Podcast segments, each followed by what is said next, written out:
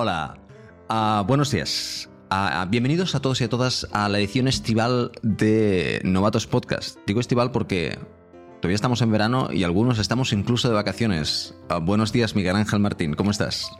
Muy bien, a 22 grados, así que no, no me puedo quejar mucho. Venga, dando envidia, ahí está. Diego, ¿qué tal tú? De vacaciones. Eso sí, con, con, el micrófono que no me funcionaba, pero finalmente ha funcionado. Otro micrófono. Menos mal, menos mal. Yo también estoy de vacaciones, aunque siempre se puede encontrar un, rato para hacer cosas interesantes. Como sabéis, en este podcast uh, revisamos un libro llamados Patrones de Aprendizaje de Hover y Oshinayer. Um, bueno, deciros que uh, bienvenidos a nuestro nuevo episodio. Estamos revisando uh, los patrones del libro y ya hemos revisado un montón. Hemos hablado de un montón de cosas. Llevamos un montón de horas de grabación. Llevamos siete episodios, ¿de acuerdo? Y, y, bueno, pues en este caso vamos a comenzar con... Estamos en el capítulo... ¿Lo recordáis? ¿Qué capítulo, chicos? En el capítulo 5. Capítulo 5, pero en, un, en la página 85 tenemos un patrón llamado reflexiona, bueno, revisa cómo trabajas, lo traduciría yo. Reflect as you work es revisa o inspecciona cómo trabajas. ¿Quién quiere comentar algo sobre este o quién quiere explicar el, el, el patrón en sí mismo? ¿Yo mismo? Venga, pues lo explico yo. A ver, lo cierto es que cuando escuché este patrón la primera vez, cuando leí el patrón la primera vez, pensé, es curioso, yo nunca he hecho esto de alguna forma. El patrón lo que te dice es que toma nota de lo que haces, uh, hazte un mapa de, las, de lo que haces en tu día a día y um, reflexiona si esa es la mejor manera de hacerlo.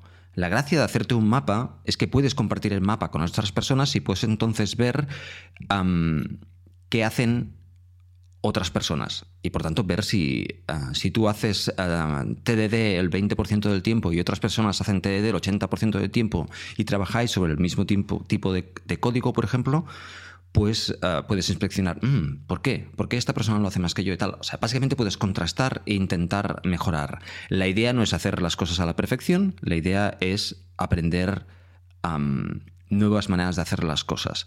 Yo no sé vosotros, yo siempre estoy... De hecho, este mapa yo nunca me lo he hecho. Y es cuando lo estaba leyendo durante esta semana para, para preparar el podcast, estaba pensando, creo que sería un buen ejercicio. Aunque por otra parte, siempre estoy de alguna manera leyendo libros de cómo hacer las cosas y al mismo tiempo, evidentemente, comparando cómo lo haces tú, en diferencia a cómo lo hace el libro o cómo lo dice el libro. No sé, eh, esta es mi experiencia. Creo que sería inter interesante hacer ese mapa, pero al mismo tiempo yo nat naturalmente ya es una cosa que hago siempre, intentar buscar mejor maneras de, de hacer las cosas. Puede ser otra herramienta. ¿Qué opináis? Pues yo recuerdo hacerme un mapa en, eh, de todas las tecnologías que dominaba y, eh, digamos, todo lo que había aprendido en un cierto momento de mi vida, porque quería cambiar un poco el tipo de experiencia que estaba teniendo. Trabajaba en empresas, digamos, de consultoría un poco más pequeñas y echaba en falta, pues, trabajar en productos más grandes o trabajar con ciertas tecnologías. Y recuerdo que en aquel momento me hice un mapa para reflexionar de qué es lo que había ido aprendiendo durante los últimos años y y a partir de ahí evalué cuál era el mejor siguiente paso para mí. Y era básicamente, me, me, hice una lista de todas las cosas que había aprendido durante los últimos años y las diferentes opciones de empresas que tenía, qué es lo que me aportaba a cada empresa. Y ese mapa me, me, me sirvió mucho para hacer esa evaluación de dónde quiero estar en el futuro, qué es lo que he estado haciendo en el pasado que me hace falta para estar en estas empresas. Y fue una forma, bueno, de reflexionar eh, de dónde estaba y dónde quería estar. Y, fue la bueno, fue la, anécdota que recuerdo de haberme construido un mapa de reflexionando sobre lo que había, lo que había hecho. Digo, ¿tú te has hecho alguna vez algún mapa de este tipo? No, este mapa yo creo que la causa es que reflexionar es duro.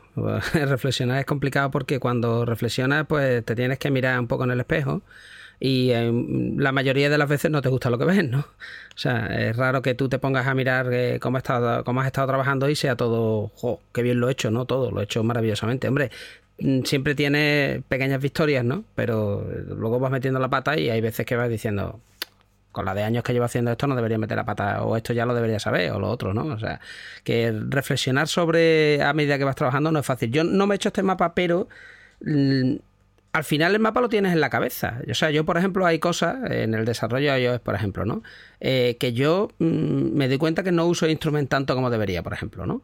O hay herramientas que sé que me podrían ayudar, pero no las uso. Otras sí las uso, ¿no? Asiduamente, yo que sé, como SwiftLint o SwiftFormat. O... Entonces, tener como, aunque sea a nivel de herramientas, pues mira, yo uso estas. Estas son las que tengo a tiro. Y luego conozco estas otras que las puedo poner como por el lado y no las uso ahora mismo, pero quizás en un futuro eh, decido usarlas. Yo creo que eso solo ya a nivel de herramienta es beneficioso. Igualmente a nivel de arquitectura, pues mira, ahora mismo a lo mejor estoy usando pues, una arquitectura Clean o una arquitectura Viper o tal o cual, ¿no? En, en, iOS, pero eh, no, estoy utilizando a lo mejor una, una arquitectura unidireccional de datos, ¿no? Algo reactivo, porque lo he probado y a lo mejor pues no me convence o no me gusta o hace que el desarrollo me resulte más complicado a mi cabecita o lo que sea, ¿no? Entonces yo creo que eh, más que un mapa, yo tendría como varios mapas, ¿no? Esto es como los planos de una casa, ¿no? Que tiene como el plano de lo que es cemento y tal, y luego tiene los planos de las tuberías, y luego los planos de la electricidad, pues habría que tener como uno de herramientas, otro de pues metodologías que uso y no uso, otro de pues mira, hay técnicas a lo mejor pues de TDD, pues a lo mejor pues resulta que no escribo ningún test, ¿no? Pero sí hago per programming, a lo mejor, porque sí me gusta ponerme con alguien y discutir e ir desarrollando entre los dos y, y contrastar. Entonces, yo, yo creo que todos tenemos este mapa, el problema es que lo tenemos en la cabeza. Entonces se te olvidan cosas y después, no sé si os pasa, que tienes un ordenador antiguo, ¿no? Al que vuelves y redescubres herramientas que eran súper útiles y que te instalaste en ese ordenador antiguo, pero no te has pasado al nuevo. Y dices, bueno, pues si esta herramienta era, ¿por qué no la tengo en el nuevo? Porque se te ha olvidado, ¿no? Se te ha olvidado porque no tienes ese mapa, ¿no? Entonces no sé si, si estas cosas os han pasado. Eh, lo primero, si, si pensáis que reflexionar es duro, yo pienso que es duro. O sea, el pararte y decir, a ver cómo lo estoy haciendo, siempre es complicado, ¿no? Eh, eso por un lado. Y por otro lado, eh, si, pensáis que es buena idea el tener varios mapas o, es una tontería. Sí, yo creo que yo estoy de acuerdo en que eh, es, duro, pero también es necesario.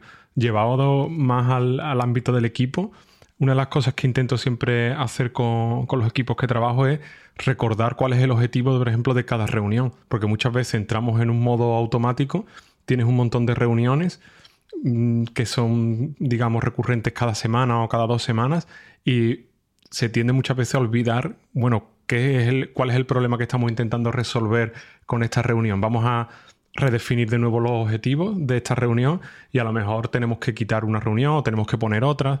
Y es algo que, llevado a un poco a ese ámbito del equipo, es algo que, lo veo necesario de hacer, aunque es lo que tú dices, muchas veces es duros porque no te gusta, eh, digamos, salir de tu zona de confort, ya estás a gusto con lo que estás y no quieres que alguien te cambie de nuevo tus reuniones que tienes o tu forma de trabajar. Yo lo que veo interesante, Diego, a tus dos preguntas, sí y sí, es durísimo, porque la, introspección siempre es durísima. Y no, yo no había pensado en tener diferentes mapas, pero es posible que sea interesante el, el, poder tener diferentes mapas, porque si no puede ser un jaleo, puedes tener muchas cosas en un único mapa y perder el scope de la cosa. Si lo tienes diferenciado, pues me resulta interesante. Y oye, y, pensando ahora que dice varios mapas, perdón, te, dejo continuar, pero eh, no sería. Mm, es que esto está llamando por un mapa mental, ¿no? Casi, como para tener que estoy viendo ya el circulito ahí, ¿no? Del mapa mental de herramientas. Y empezamos en pom, pom, pom, pom, pom, no sé qué, pom, pom, pom. Sí, no, la idea es relacionarlas. De hecho, en, el libro hay un enlace que desafortunadamente a mí no, al menos no me ha funcionado. Es un enlace de la página en, la cual, en un, en un meetup en Londres, donde la primera vez que hicieron al menos públicamente, esto del mapa de, actividades. Pero mi idea de ir allí es ver cómo lo, había hecho otra gente para que cuando lo haga yo, ver cómo hacerlo. Pero la idea es relacional. Yo utilizo esta herramienta porque esto me sirve para esto, me sirve para esto, me sirve para esto. Y utilizo esta herramienta, entonces te das cuenta que hay una herramienta que está ahí colgada que solo la utilizas para una cosa, ¿no? Y ahí puedes optimizar, decir, hostia, pues si lo puedo hacer con esta otra herramienta también, a lo mejor esta realmente no me hace falta porque solo, solo es que me gusta mucho el icono y me gusta tenerla en el texto, pero en verdad no me está sirviendo. Sí, te puede servir para sacar conclusiones en este aspecto. A mí me interesa más el hecho de hacer este ejercicio para ver las cosas que hago desde el punto de vista de desarrollo de software. Yo hoy desde, desde básicamente el último año estoy muy obsesionado con el, con el tema de la, de la, calidad del código, de la calidad del, de la calidad del software en general. Yo no quiero decir código porque para mí el código es una de las partes, está el diseño, está la arquitectura, está todo esto, la calidad de esto. Cómo medir la calidad, pero no solo cómo medirla. De hecho, no me interesa la medida. La medida es que cuando vas al cabo de un tiempo, ah, miras el código y lo entiendes rápidamente, lo estructuras rápidamente, vuelves al mapa mental de cual Diego hablaba varias veces en el pasado de ese momento en el tiempo en el cual has desarrollado eso. Si el software, la calidad del software para mí es eso. No es el hecho de que esté todo muy bien estructuradito o tal, sino que después cuando vuelves ahí al cabo de año, año y medio, dices, hostia, esto era así, ¡pum! y te viene, porque está, está tan bien montado todo y tan bien documentado que te viene. Eso es calidad para mí, para mí. aparte de, de, usabilidad y que puedas hacer cambios, agilidad y todo esto. Pero bueno, el mapa enfocarlo a cómo conseguir más eso. Eso es lo que yo estaba pensando. ¿Qué, cosas hago que me facilitan llegar a mayor calidad del producto que estoy fabricando? ¿Qué cosas hago de poner un score, ¿vale? Imaginaros que me hago yo el mapa y en cada una de las bolitas que decíamos, yo pongo esto 0,5 respecto a la calidad del código, esto 0,3 respecto a la calidad del código. Ya lo sé que lo estoy haciendo demasiado matemático, pero es mi manera de decir, qué cosas que hago realmente están favoreciendo que la calidad del producto que yo desarrollo sea mejor. Y, bueno, eso es un ejercicio que me, gustará hacer por mí mismo simplemente para, para, ver si sirve de algo. No sé si va a servir, pero me puede ayudar en algo.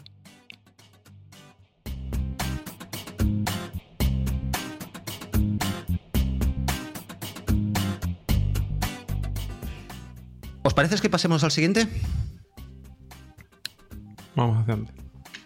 El siguiente, yo creo que es uno de nuestros favoritos. De, todos los tiempos. Es un, un greatest hits. y es.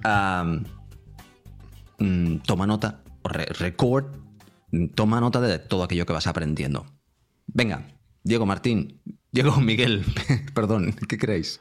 Bueno, yo creo que aquí los tres somos muy fan de eso porque hemos hablado ya en varias ocasiones eh, los sistemas de notas que tenemos montados, la wiki interna que tenemos montada. Bueno, este patrón básicamente lo que nos propone es todo lo que vayas aprendiendo, toma nota eh, y ten como tu diario personal de todo lo que vas aprendiendo, es decir, montate una wiki personal o un blog personal donde puedas cronológicamente ver la evolución de todas las cosas que has ido, ah, has ido aprendiendo. Yo personalmente uso mi sistema de notas donde todo lo que nuevo que voy descubriendo voy intentando guardarlo eh, para la búsqueda que haya hecho y lo que el tiempo que haya perdido en buscar hoy algo no tenga que volverlo a perder en el futuro. Porque cuántas veces nos ha pasado que sabemos lo que queremos encontrar sabemos que lo encontramos en el pasado sabemos que hemos hecho varias búsquedas y cuando nos ponemos en ese momento a intentar buscar la solución de, lo que estamos intentando buscar, nos cuesta mucho trabajo porque tenemos que leernos eh, cuatro o cinco blogs, buscar cuatro o cinco veces en Stack Overflow hasta que encontramos justo la parte de código que queremos copiar y pegar en nuestro, en nuestro digamos, nuestro programa. Entonces, ah, yo así es como lo tengo montado. ¿Ustedes cómo, qué, qué opináis de este? Venga, Diego, ¿qué se te gusta mucho? Que lo sé. Bueno, eh, como, comentaba Miguel, yo creo que a todos nos gusta, ¿no? Yo ahora mismo lo estoy haciendo. Realmente la herramienta da igual, ¿no? Porque a lo largo de los años pues he ido pasando, yo qué sé, por Evernote, he pasado por las notas de Apple, eh, he pasado por Notion, eh, que es muy bonito y tal, pero yo al final quería algo que fuera Markdown porque es rápido y que, bueno, al final he acabado usando Obsidian, ¿no? Pero hoy, haciendo arqueología de las libretas, eh, esto no es muy visual, ¿no? O sea, es una cosa visual que así que para un podcast igual no funciona bien, pero bueno, lo describo. Es una libretita. Haz ruido. Eh, eh, no, es, una libretita negra pequeña que tiene una pegatina de. esto es de la NS Scotland cuando estaba, de la conferencia por un lado y una de GitHub por el otro. Y esta libretita está llena de notas como las que tengo ahora mismo realmente en mi en mi wiki. O sea, son notas atómicas como por ejemplo Xcode Shortcuts o eh, code signing o cosas como, yo qué sé, cómo manejar en Slog, ¿no? Hay cosas al principio muy básicas porque esto yo creo que es de cuando empecé yo con Objective-C, ¿no? Entonces aquí tengo explicado cómo funciona un shift, ¿no? Desde cómo se compila hasta o notas de desarrollo Objective-C. Entonces me está resultando súper curioso releerlo porque es básicamente una wiki en formato papel, o sea, cada hoja es una notita y tengo notas, yo que sé, de iOS 7 cuando cambió el tema de todo el diseño o yo que sé, hay un montón de cosas aquí chulas, ¿no? Incluso de GL ¿no? GL Kit de eh, pues tengo aquí cosas de cómo mueve la cámara y está gracioso. Tengo un Core Data 101, ¿no? 101, ¿no? Entonces está gracioso porque me explico a mí mismo qué es Core y cómo manejarlo y todas estas cosas, ¿no? Y cuáles son las clases principales que tienes que usar y todo este rollo, ¿no? Eh, resumiendo, que la libreta esta, la verdad es que leyéndola ahora está muy bien porque, ya te digo, cada hojita es como una nota atómica, que es casi lo que hay que hacer, ¿no? El problema es que como las relacionas unas a otras, pues no puedes, ¿no? Porque es una libreta, tienes que leer una detrás de otra. ¿Y cómo buscas? Pues no puedes, tienes que leértelas todas para encontrar lo que estás buscando. Entonces, al final, eso es lo que te da un sistema de notas el que quiera. Hay gente, yo que sé, que en lugar de tener una libreta igual tiene fichitas, ¿no? Y le funciona. El caso es que hazlo como quieras. Yo creo que perdemos mucho tiempo a veces con las herramientas y lo que importa es el hacerlo, ¿no? El, tener un sistema que te funcione a ti y que te permita buscar. En cuanto que tienes un sistema en el que te resulta fácil buscar y vas anotando cositas, te das cuenta con el tiempo de que cada vez buscan más ahí y menos en internet. No sé si os pasa a vosotros, pero a mí eso me pasa ya constantemente, que hay muchas cosas ya las has resuelto y tú sabes a lo mejor dices, mm, para montarme un servidor web, pues necesito hacer sota, caballo, rey y no sé qué, no sé cuánto. O sea, necesito hacer como cinco o seis pasos, ¿no? Y los tengo explicados como en cinco o seis notas. Pues ya está. O sea, una vez que tienes esa nota, la siguiente vez que tienes que montarte el servidor web no es el estrés de, uy, esto yo lo he hecho 27 veces, pero mm, o sea, ahora llevo mucho tiempo, a lo mejor usando Nginx, ¿no? Y, ya no me acuerdo de cómo iba el tema del Apache, ¿no? O sea, se me ha olvidado cómo iba esta parte de Apache, que, pero tengo una nota ahí cogiendo polvo que me lo explica. Entonces, yo creo que es bueno y, el tener notas antiguas es todavía mejor. Porque cuando vuelves a algo medio antiguo así, dices tú, ostras, ¿esto cómo se hacía, no? Y tienes una nota que te explica exactamente eso, es como, oh, gracias, Diego del pasado, ¿no? no, sé Genial. Hay una frase en el libro que me encanta. El, de hecho, es el, problema, la, sección del problema. Dice algo así, la traduzco directamente. A aquellos que no aprenden de la historia están condenados a repetirla. Y es genial, es exactamente eso. De hecho, a mí las notas que más, ah, que más me ayudan es aquellas notas en, las que, una vez aprendido algo, he explicado el proceso. Por ejemplo, ahora he, estado, he utilizado una, esta semana he utilizado una de cómo montar un paquete en Python. yo no monto un paquete en Python cada mes. Con que no soy programador Python, no monto un paquete en Python cada mes. Lo monté el año pasado y ahora no me acordaba ni cómo funcionaba. Cogí, me leí mi nota en la cual explicaba cómo montar un paquete en Python y en dos minutos tenía el paquete en Python montado con PyTest y haciendo todos sus... Ya está, punto. Eh, eh, o sea, lo he hecho una vez, lo he hecho una vez, lo he grabado ah, y lo tengo ahí. Y cuando lo necesito voy a ello. Y seguramente con el tiempo cambiará. Y, pero hago una cosa, siempre que aprendo una cosa y, y tomo las notas, la última sección siempre son las referencias y ahí están los enlaces a las fuentes de donde he aprendido aquello. ¿Por qué? Porque las cosas cambian. Entonces, cuando me doy cuenta que algo ya no funciona porque ya no estás en Python 2.7, sino que estás en 2.27 o lo que sea y algo no funciona, voy a la fuente porque seguramente la fuente lo ha cambiado o ha puesto un enlace y entonces, bueno, e, eso ayuda. Pero sí, es, es intentar no repetir las cosas que has aprendido y tener aquellos pasos. Oye, y una cosa, estamos, estamos hablando de mucho de programación, Python, no sé qué, ¿no? Eh, pero yo esto ya lo he llevado, bueno, no sé si al extremo, ¿no? Pero yo me apunto, o sea, voy a limpiar la rejilla del aire acondicionado, ¿no? Pues le saco dos fotos de cómo se desmonta. ¿Por qué? Porque el año que viene, cuando lo vuelva a hacer, volverá a ser el mismo, ¿no? Esto cómo se abría. O sea, esto si lo abro por aquí se va a romper porque no me voy a acordar. O sea, como yo me conozco ya a mí mismo, yo ya de cosas de estas que uno hace una vez al año, por ejemplo, ahora eh, me, no es que me haya aficionado, es pura supervivencia. Como estoy viajando más, tomo notas de los aeropuertos, o sea, de eh, para ir, atajo para ir eh, la terminal de Heathrow de no sé dónde a no sé dónde, hay un túnel por abajo que te conecta y no tienes que esperar al tren, o para ir de no sé dónde a no sé dónde, pues puedes saltarte la cola yendo por el ascensor que hay eh, entrando a mano izquierda no sé dónde, ¿no? Entonces, ese tipo de, o no vayas a comer a tal sitio porque es horroroso, ¿no? Eh, entonces, esas notas de los aeropuertos de aparca aquí te cuesta no sé cuánto y me quita un montón de estrés cuando voy, porque de una vez para otra se me olvida. Entonces, cuando me leo las notas del aeropuerto y digo, ah, espérate, este aeropuerto eh, hay que aparcar aquí, desayunar aquí y hay un atajo por no sé dónde. Eh, igual cambia, bueno, pues voy actualizando la nota, pero esas cosas de, eh, bueno, esto solo lo voy a hacer una vez. Pues no, después lo haces más veces y resulta que eso te ayuda. No, Diego, no, no. Acabas de abrir una puerta. Ahora voy a estar más obsesionado todavía con esto. y lo voy a notar todo. Hombre, tampoco. Yo, tú sabes cuál es el. O sea, yo el baremo que uso, perdón, eh, Miguel, el baremo que yo uso para anotar algo es. ¿Me ha creado estrés ahora? Sí, entonces lo tengo que anotar. O sea, si me, si me ha generado estrés ahora, eh, es que es algo. Eh, me resulta desagradable. Entonces me lo apunto y la siguiente vez pues tendré menos estrés, porque va a haber una siguiente vez seguro, o sea, porque siempre hay una. Ostras, es buenísimo, Diego. Esto es genial, me ha encantado esto. Ahora he aprendido algo, ¿ves? Ahora lo voy a apuntar todo. A mí, a mí me pasa con el tema del coche, como lo cojo tan poco, no recuerdo cuándo le cambió el aceite o qué fue lo que le hice en el taller la última vez que fui. Me salta el, el, piloto de que hay que hacerle la revisión y era cuándo fue la última vez que le hice la revisión y lo voy apuntando también todo en, las notas. Oye, pues hoy le he cambiado el aceite y le he puesto y le he hecho la foto a la, botellita de aceite, así la siguiente vez no tengo que volver a investigar cuál era el tipo de aceite que le había echado al coche. O sea que es verdad que es muy útil ese tipo de cosas, sí, sí. Pues ahora me, me he acordado que yo tengo, una, tengo un par bastante interesantes. Una nota con las pilas que consumen todas las cosas de casa. O sea, ¿qué pilas tiene este reloj? Esto. Pero tengo otra que es todavía más divertidas. Y es las tallas que tengo para las diferentes marcas de cosas que compro. es, vale, Levis, las marcas, tal modelo, tal talla. Tal, o sea, tengo mis tallas de, de mi ropa personal porque así no tengo que casi ni probármela podemos decir.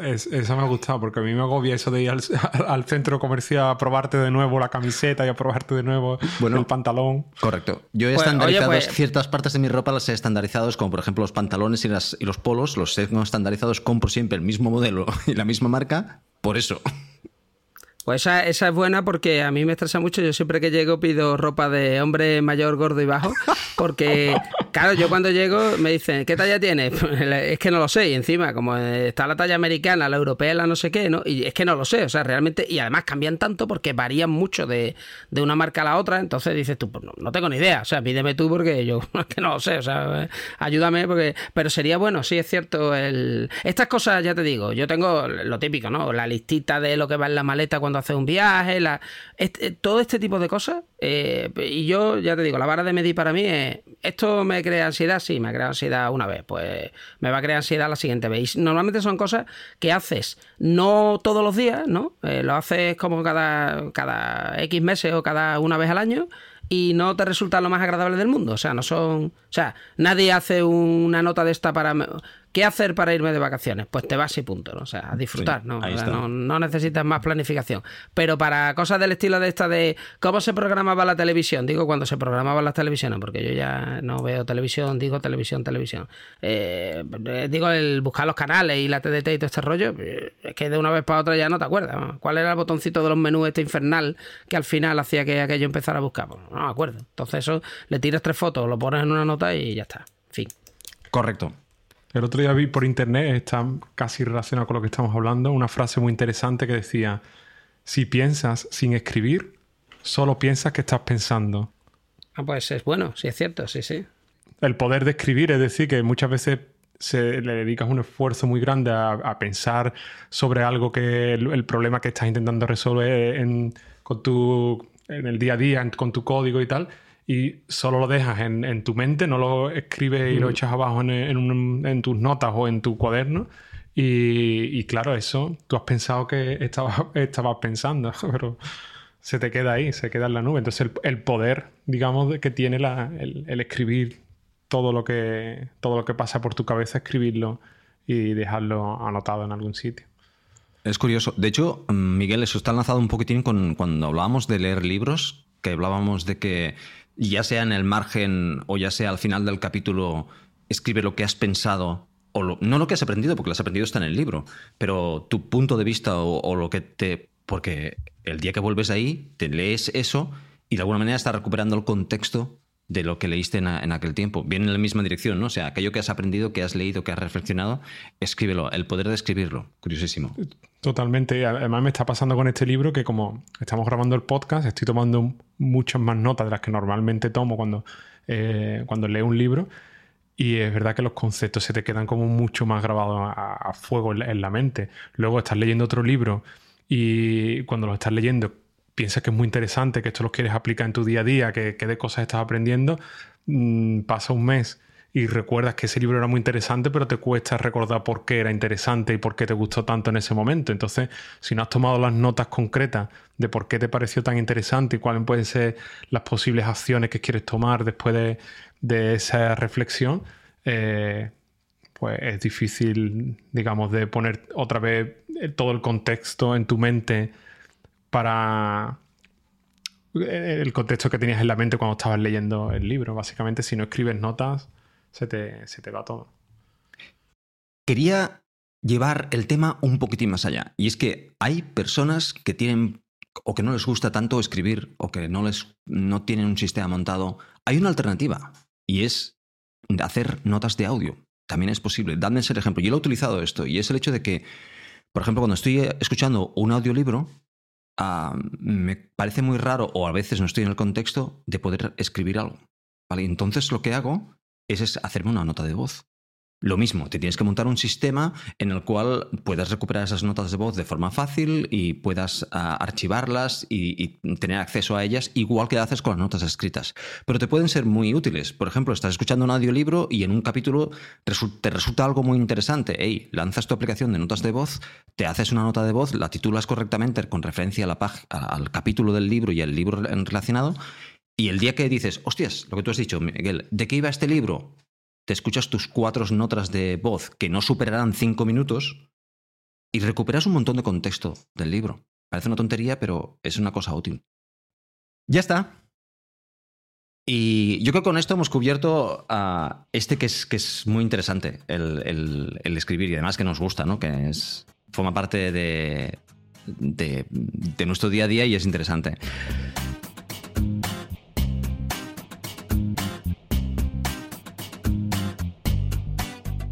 Pero hay una vuelta de tuerca más allá, y es el siguiente patrón, que es comparte lo que aprendes. En esto Diego lo hace mucho, porque básicamente forma parte también de su trabajo, compartir lo que va aprendiendo, el montón de cosas que va aprendiendo. Ahí tenemos que aprender de ti, Diego.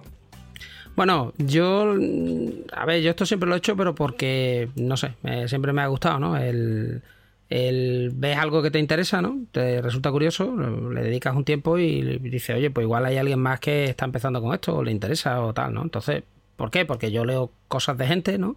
Y digo, ah, pues mira, qué interesante, ¿no? O mira, esta persona está haciendo esta cosa, ¿no? El otro día, por ejemplo, estaban haciendo eh, a mano una máquina arcade, ¿no? Pero con madera cortándola y estas cosas, ¿no? Entonces digo, ah, mira, qué interesante. O sea, se lo están haciendo a mano completamente. Pues mira, sería interesante tener las medidas de de la, forma que tiene el arcade, las medidas de las maderas. ¿Por qué? Porque, oye, si en el futuro me quiero hacer yo una, pues incluso se la puedo encargar yo a un, a un carpintero. Mira, córtamelo, ya las monto yo, ¿no? Me hago como el IKEA yo auto hecho, ¿no?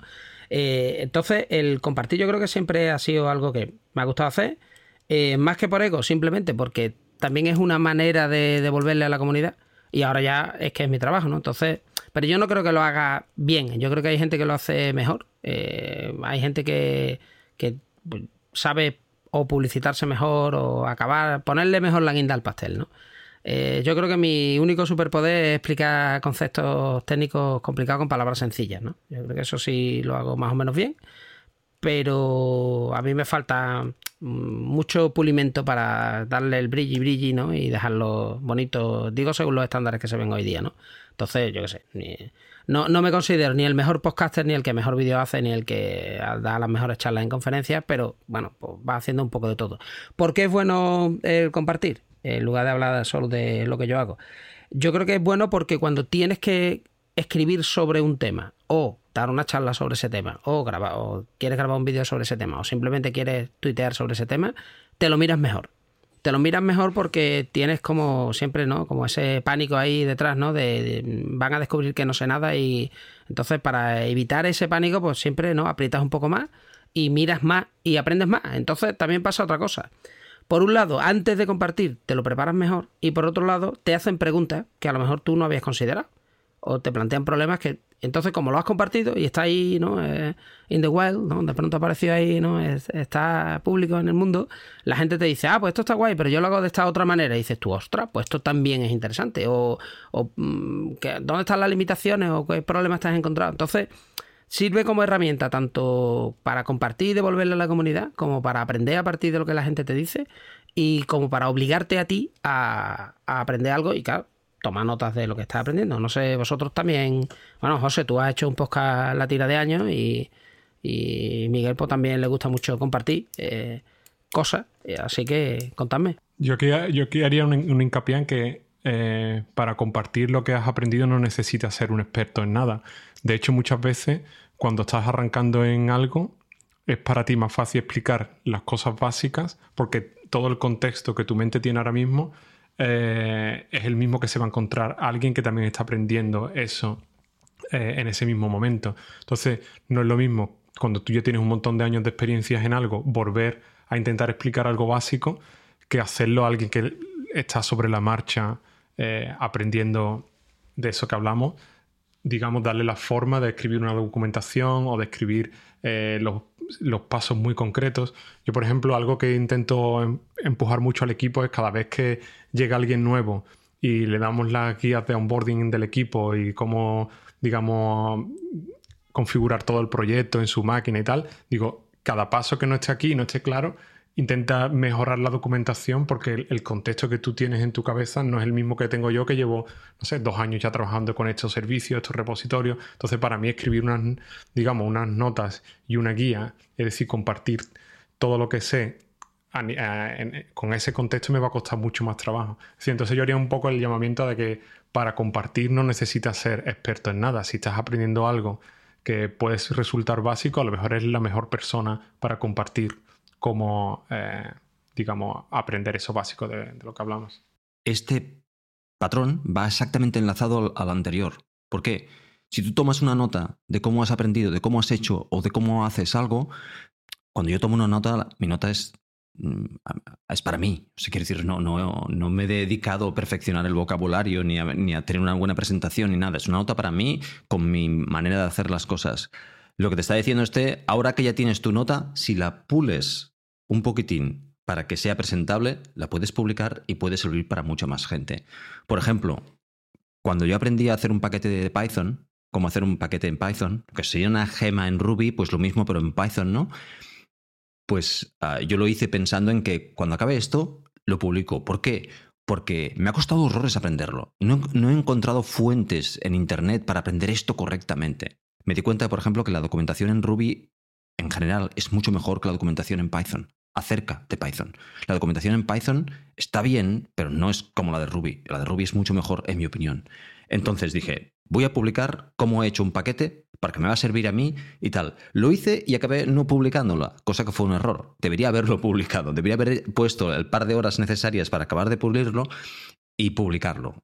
Porque Hubiera sido interesante, creo, para mucha gente. Pero bueno, no lo hice. Eh, a lo mejor lo tengo pendiente. De hecho, desde el año pasado estoy intentando poner en marcha mi blog otra vez para ir publicando, al menos mensualmente, un par de cositas que, que, he aprendido.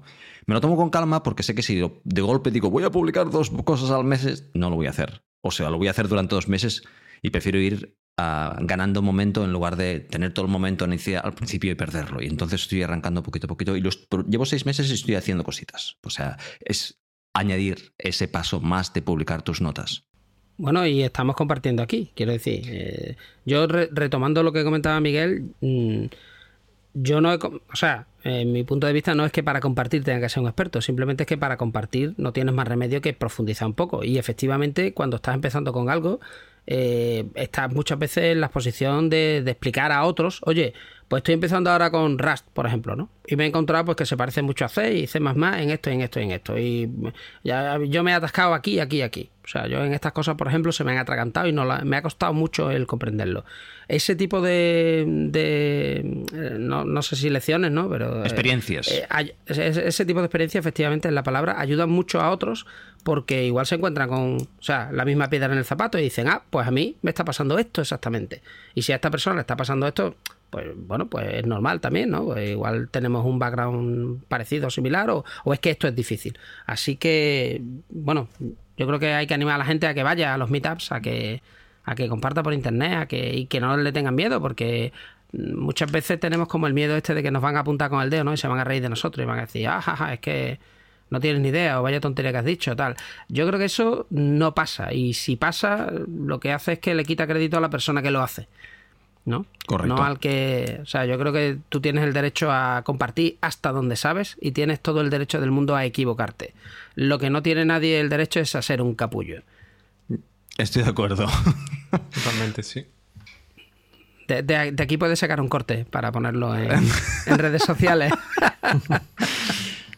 Bueno, yo, yo de hecho eh, eso no lo he visto mucho y vaya, quien, lo que tú mismo que tú has dicho, quien, quien hace algo semejante es básicamente por inseguridad personal más que por otra cosa, porque Pero, pero es un miedo que está ahí, ¿no? Es como un miedo irracional que tienes ahí y, y después no pasa. me refiero al Claro. que, al que te, al- a la persona que, que agrede en este caso, es que no, no tiene ningún sentido, es, un- es una serie de tono. Todos hemos pasado por aprendizajes. Nadie ha, ha- ha- ha nacido ah, programando en nada.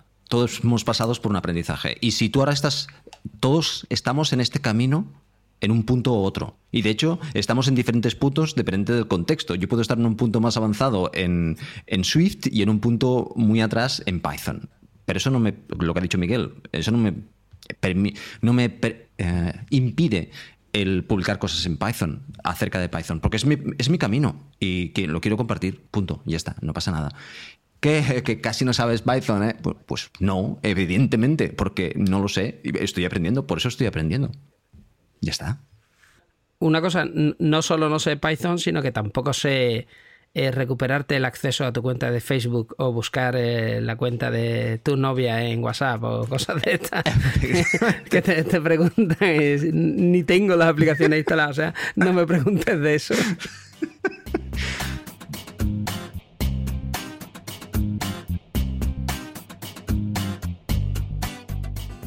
El último que teníamos en la lista para trabajar hoy es ah, Aprende cómo fallas. El título, este no, no me parece muy claro. Es, cu- de hecho, cuando lo leí yo pensaba que era ah, Aprende a fallar, más que... eh, ¿Alguien puede explicar este mejor que yo? Yo creo que no soy la persona indicada para, aprender, para explicar este. Como yo soy el fallón, me voy a lanzar a explicarlo. Eh, a ver, eh, yo creo que el, este está muy enlazado un poco con el reflexiona, eh, reflexiona mientras trabajas, ¿no? El reflect as you work. Entonces, tú haces cosas, ¿no? Pruebas cosas. Por ejemplo, pruebas una nueva manera de hacer las reuniones con tu equipo. O pruebas una nueva manera de escribir código. Igual decides, oye, pues me ha convencido esto de no escribir nunca más un if y usar siempre polimorfismo para no tener, ¿no? Dos eh, posibles caminos y tal. Y que esto es muy difícil leer un if. Por lo visto, el polimorfismo es muy fácil de entender y tal. Con los posibles padres y abuelos y tal haciendo cosas, ¿no? Pero bueno, en fin, no quiero entrar en esa discusión. Eh, eh, a lo que voy es que mm, tú decides probar algo, ¿no? Y vas reflexionando y te das cuenta de que ese algo que tú has probado, pues igual no funciona como tú esperabas. Porque claro, hasta que no pruebas, hay muchas cosas que hasta que no las pruebas, a ver, esto es un poco el método científico, ¿no? Se basa en la evidencia, necesitas hacer experimentos. Tú haces un experimento y funciona o no funciona. Tienes que reflexionar mientras trabajas y puede ser que falles. Y que falles además de manera consistente en ciertas cosas. Que falles, por ejemplo, en cómo comunicas con tu equipo. Que no seas bueno hablando con tu equipo. O que, o que te cueste mucho dar malas noticias a tu equipo. O que te cueste mucho el decirle a tu equipo que no en ciertas cosas. Eh, No, no siempre sé como el Papá Noel que le da todo al equipo. O si estás programando, que te cueste mucho el no aceptar que te amplíen el, ¿no? el scope de algo, ¿no? Te dicen, pues tiene que hacer esta funcionalidad, pero en el mismo tiempo esta otra también. O sea, y el poder, ¿no? El, el no dejar que te, que te empujen, ¿no? Y que te, que te acorralen en esto y decir, oye, mira, no, si quieres un trabajo con esta calidad, yo no puedo hacer estas dos cosas a la vez. Ya está.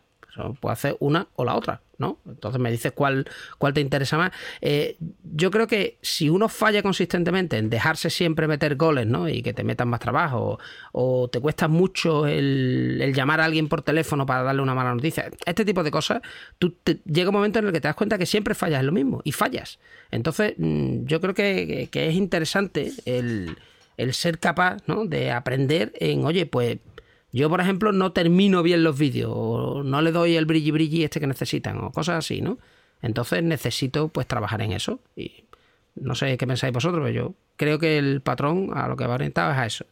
Sí, yo es que creo que además este es muy duro también de tú mismo ser consciente de lo que haces mal. Esto muchas veces cuesta mucho trabajo, digamos, admitirlo y muchas veces sentimos que estamos haciendo cosas mal y que hemos fallado, pero no nos gusta hacer ese esfuerzo de reflexionar y, digamos, herirnos a nosotros mismos mm, puntualizando de, oye, que mal lo estoy haciendo cuando, es lo que tú dices, ¿no? Cuando termino los vídeos. Pues muchas veces es más fácil ignorar y todo está bien, no ha pasado nada. O sí, lo que el otro ejemplo que comentabas, ¿no? Que eh, alguien te dice como que nunca eres capaz de decir no. Siempre lo más fácil decir que sí. Eh, y muchas veces cuesta reflexionar el de, vale, estas son cosas que debo de trabajar, tengo que crear, mm, digamos, un plan para mejorar esto en el futuro porque es algo que estoy haciendo, estoy haciendo muy mal. Y, el problema es que muchas veces en ese mismo momento es muy difícil, es muy duro hacerlo. Entonces muchas veces quizá puede ser más fácil el ir a cosas que han pasado hace mucho tiempo cuando no lo tienes tan reciente y ya te duele, te duele menos las cosas. Yo hay muchas veces que he hecho el ejercicio de escribir un email porque necesito dar, em, digamos, a lo mejor una noticia en la que estoy muy, digamos, muy, está muy reciente, necesito dar un feedback muy, digamos, muy en el momento, escribir el email, esperar un día y luego volver al email al siguiente día y volver a reescribirlo. Es decir, el hacer las cosas en el mismo momento donde lo tienes todo muy reciente muchas veces puede ser, eh, esa reflexión puede ser un poco dura. José, ¿tú qué opinas sobre este? Sí, reflexionar sobre ti mismo y eh, la, retro, la eh, autoinspección y por tanto tomar decisiones acerca de cómo hacer cosas que te resultan duras es duro en sí mismo.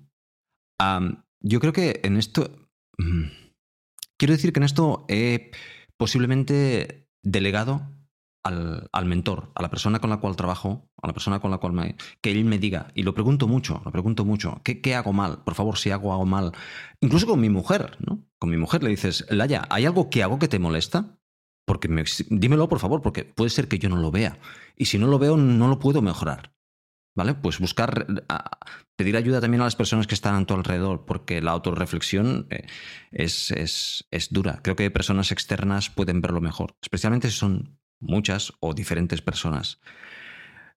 Pero me interesa posiblemente más el cómo corregirlas, porque eso sí que lo veo challenge. Una vez tienes algo que, no haces bien, por ejemplo, el decir que no. Yo es un, es un tema que, que, estuve trabajando en mi momento y aprendí un truco al respecto. He aprendido un libro, de hecho, que es decir en aquel momento, uh, vale, déjame mirar la agenda y te vuelvo y te digo, te lo digo en un rato. Lo que estás haciendo es no decir que no ni sí en el momento, sino deferir, no sé cómo se dice deferir, mm, retrasar la... Posponer, ¿no? Posponer la, la, respuesta para darte el tiempo de poder decir que no. Por, de, ganar la valentía y decir que no, podemos decir. Eso es un truco, ¿no? Que es decir, uh, interesante, déjame, mm, me lo miro, miro la agenda y te llamo en un rato. Y has ganado tiempo para, para montarte la estrategia y decir que no. Pues eso es un truco, ¿no? Pues eh, eso fue parte de la introspección. ¿Cómo se puede hacer esto? Pues bueno, buscas y cómo, cómo poder mejorarlo. Sí, es difícil, es la parte más difícil, pero también es la parte más... cuando haces algo difícil y resulta que lo que aprendes funciona, te sientes bien. ¿Cómo mola? Este truquito que he aprendido me ha ayudado a solucionar un problema que tenía y ahora soy bastante mejor haciendo esto. Esto te hace sentir mejor. Otra cosa es cuando, Miguel, por ejemplo, tú tienes que dar mm, noticias duras, ah, tienes que criticar, porque tu trabajo, parte de tu trabajo es criticar, dar las noticias de qué están haciendo mal. O sea que, dicho de otra forma, tú tienes mucho más trabajo peludo que, no, que yo, al menos en este caso. Seguro que tienes un montón de estrategias de este estilo. Bueno, sí, eh, realmente lo que comentaba antes, la estrategia esa de posponer el email al día siguiente, básicamente es un poco lo que tú acabas de decir.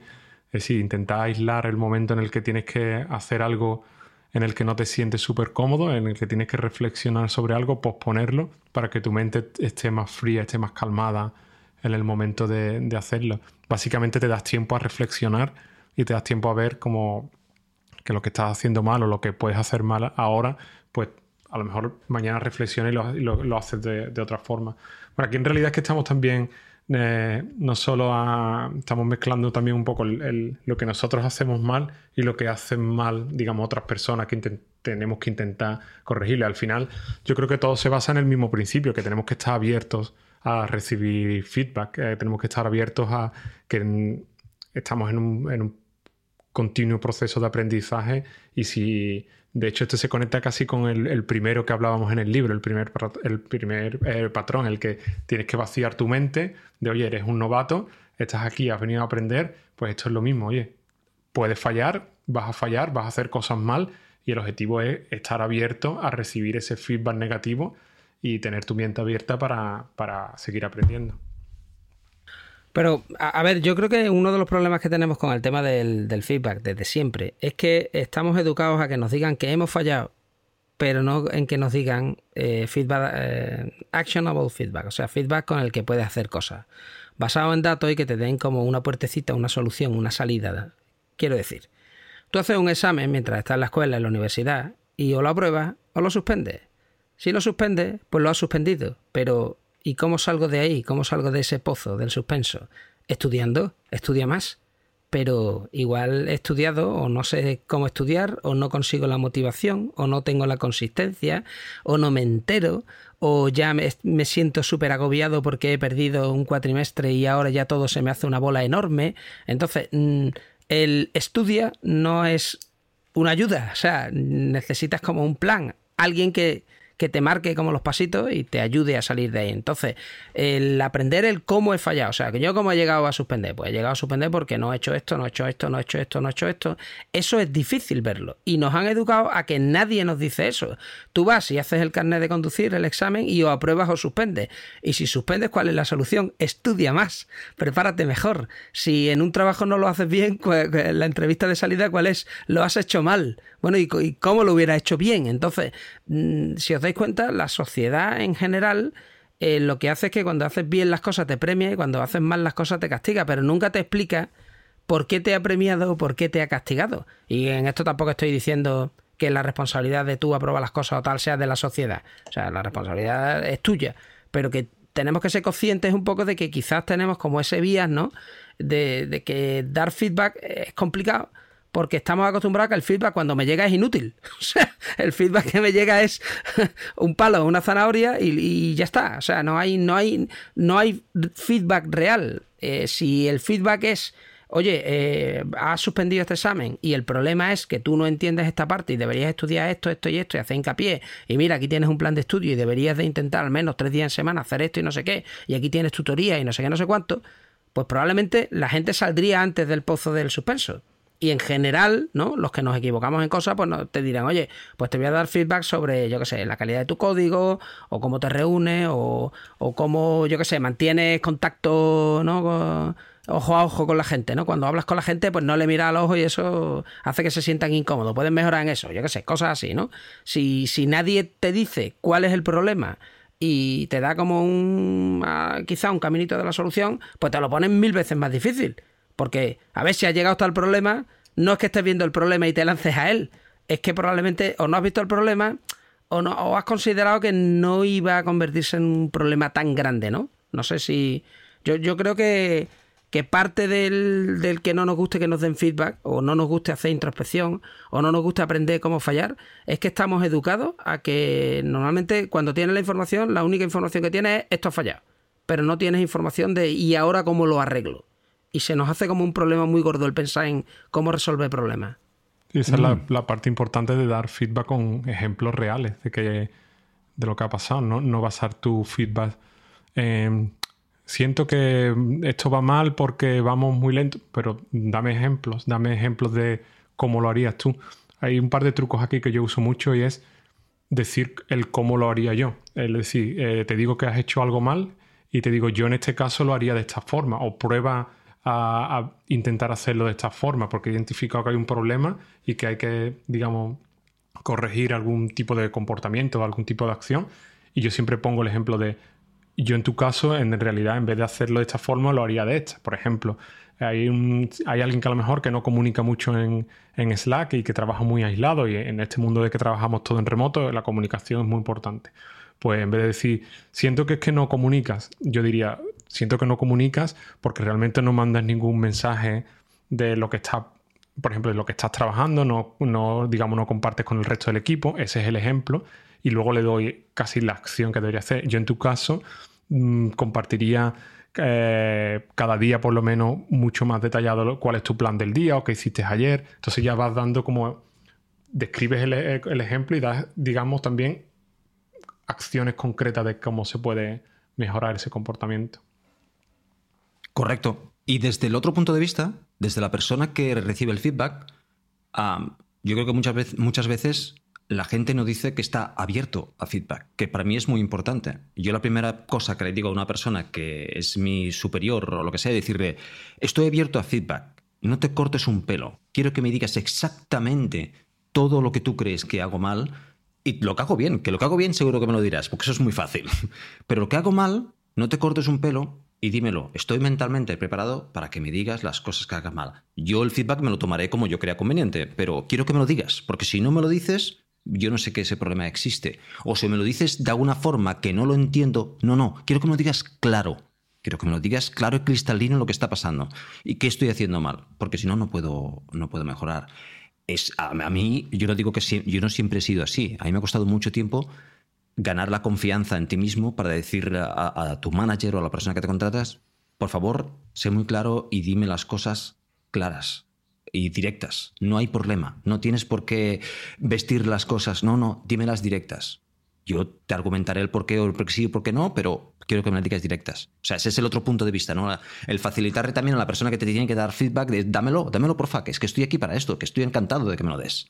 No me, no me importa que me critiques. Si no me criticas, yo no aprendo. Me has dicho que el, feedback positivo es muy fácil, pero también es verdad que no siempre se da. Y es algo que es importante de, de darte, es decir, compartir lo que estás haciendo bien, porque a lo mejor es algo que yo quiero que sigas haciendo si es, algo que me gusta mucho que hagas, no quiero que por ningún motivo dejes de hacerlo. Entonces es importante también decir, oye, me gusta mucho que hagas esto todos los días como lo haces y esto lo has hecho muy bien, sigue así. Así que es importante para, digamos, que la persona que lo recibe sepa que eso está bien y hay que seguir haciéndolo. Sí, correcto. Recuerdo, eh, hay un libro que hemos leído, creo que lo hemos leído todos, el libro de Netflix, en el cual explica ah. que eh, los Estados Unidos, en los Estados Unidos, cuando tienen que dar una mala noticia, siempre lo, lo embolican, lo envuelven en tres buenas noticias, tres o cuatro buenas noticias antes de darte la mala noticia. Entonces tú cuando recibes la mala noticia, si no estás acostumbrado a eso, estás confundido. Me has dicho que hago bien esto, esto, esto, esto y esto, y hago mal esto. Por lo tanto, la cosa no va mal. No, perdón. Ya, pero, pero eso es que ellos lo llaman culturalmente un shit sandwich, ¿no? porque te ponen la noticia mala en medio de dos buenas y es cosas del estilo de, José, eh, últimamente estás eh, contribuyendo mucho al proyecto, lo cual es fantástico pero hay veces que tus PRs están rompiendo la integración continua y tal. Eh, con lo cual deberías de revisarlo y tal. Está muy bien que gracias a todos esos eh, otros PRs que están metiendo, pues hemos acabado no sé cuántas fichas, no sé no sé qué. Entonces te ponen como la mala noticia ahí en medio de dos buenas cosas, ¿no? Como para que la píldora esta, ¿no? Eh, sea más fácil de tragar. Pero que lo suyo es decir las cosas directo sin, sin ser mal educado, o sea, sin ser, ¿no? Sin ser un capullo, en tu caso, ¿no? O sea, sin ir sin atacar a la persona. El feedback tiene que ser accionable. El feedback tiene que ser accionable en el sentido de eh, Diego, estás grabando con un micrófono que se te escucha fatal. ¿Por qué no te pones una plantillita de esta que evita, yo qué sé, la oclusiva, ¿no? Eh, te pones el calcetín este delante del micrófono. O ¿por qué no te compras un micrófono mejor? Tiene que ser feedback que tú puedas hacer algo con él. Pero es que ya te digo, estamos, yo creo que culturalmente estamos acostumbrados a que nos digan, Diego, tu micrófono suena como el culo. Fin del feedback. Y es como, vale.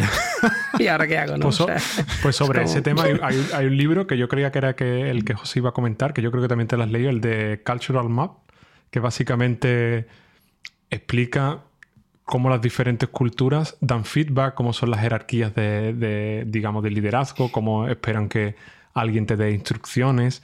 Y es muy interesante porque cubre un montón de diferencias culturales en las que te ves envuelto cada día y no sabes lo, que venimos. te estamos dando feedback y estás, digamos, haciendo el sándwich con lo bueno por un lado y con lo bueno por el otro y me estás metiendo algo negativo por, por el medio, que realmente es lo que en otra cultura a lo mejor se diría directamente el feedback negativo y, ya está, y no hace falta adornarlo. Y es muy importante cuando trabajas en empresas donde no solo trabajas con gente de tu propia de tu propia cultura.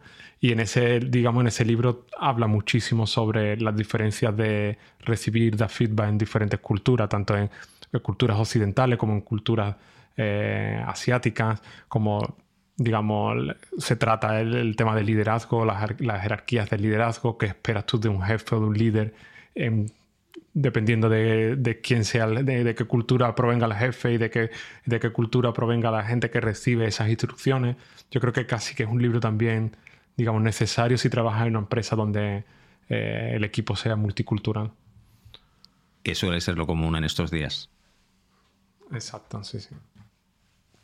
Bueno, chicos, pues ah, podríamos dejarlo aquí, si os parece. Yo creo que hemos cubierto un montón de cositas interesantes y con este ya terminamos también el, capítulo 5 del libro. Correcto. no os perdáis el siguiente porque lo he dicho varias veces esto a lo largo del podcast, pero es que con este libro me pasa mucho. Si los otros que hemos hablado son buenos, los siguientes casi que son mejores porque preparamos nuestro currículum en el capítulo 6. Es muy interesante. Aunque no sea necesario, os animamos a que leáis, ya sea leído o escuchado el libro, y que nos enviáis preguntas. No recibimos preguntas y eso significa que o no lo estáis escuchando, os está gustando muchísimo y, aclaramos todos los conceptos, cosa que dudo. Por favor, enviad preguntas de texto o audio que estaremos encantadas, encantados de contestar. si encontráis cosas interesantes, en el podcast, compartirlos con otros, con otros conocidos para que eh, también se puedan beneficiar del, contenido. Y también decirnos si lo hacemos mal o remantadamente bien, que es una de las posibilidades. Y última, última cosa que os quería decir es que si encontráis algún libro similar o algo, un libro que vosotros creéis que se puede, eh, que puede ajustarse al formato y por lo tanto también encontrar nuestros comentarios, Ah, pues os recomendéis, que nos digáis dónde podemos encontrarlo y, lo tendremos en cuenta para una posible siguiente lectura. Diego, ¿alguna cosa a decir? No, eh, simplemente que nada, eh, continuaremos aquí terminando el libro y tenemos que decidir cuál será el siguiente. Eso, misterio, misterio. Misterio, misterio. De hecho, tenemos, yo tengo propuestas ya, ya veremos. Eh, las colgaré, las colgaré. Ah, Miguel, ¿tú qué dices? Nada, pues eso, yo también tengo un par de propuestas ahí que ya veremos a ver cómo, cómo decidimos cuál es el siguiente libro.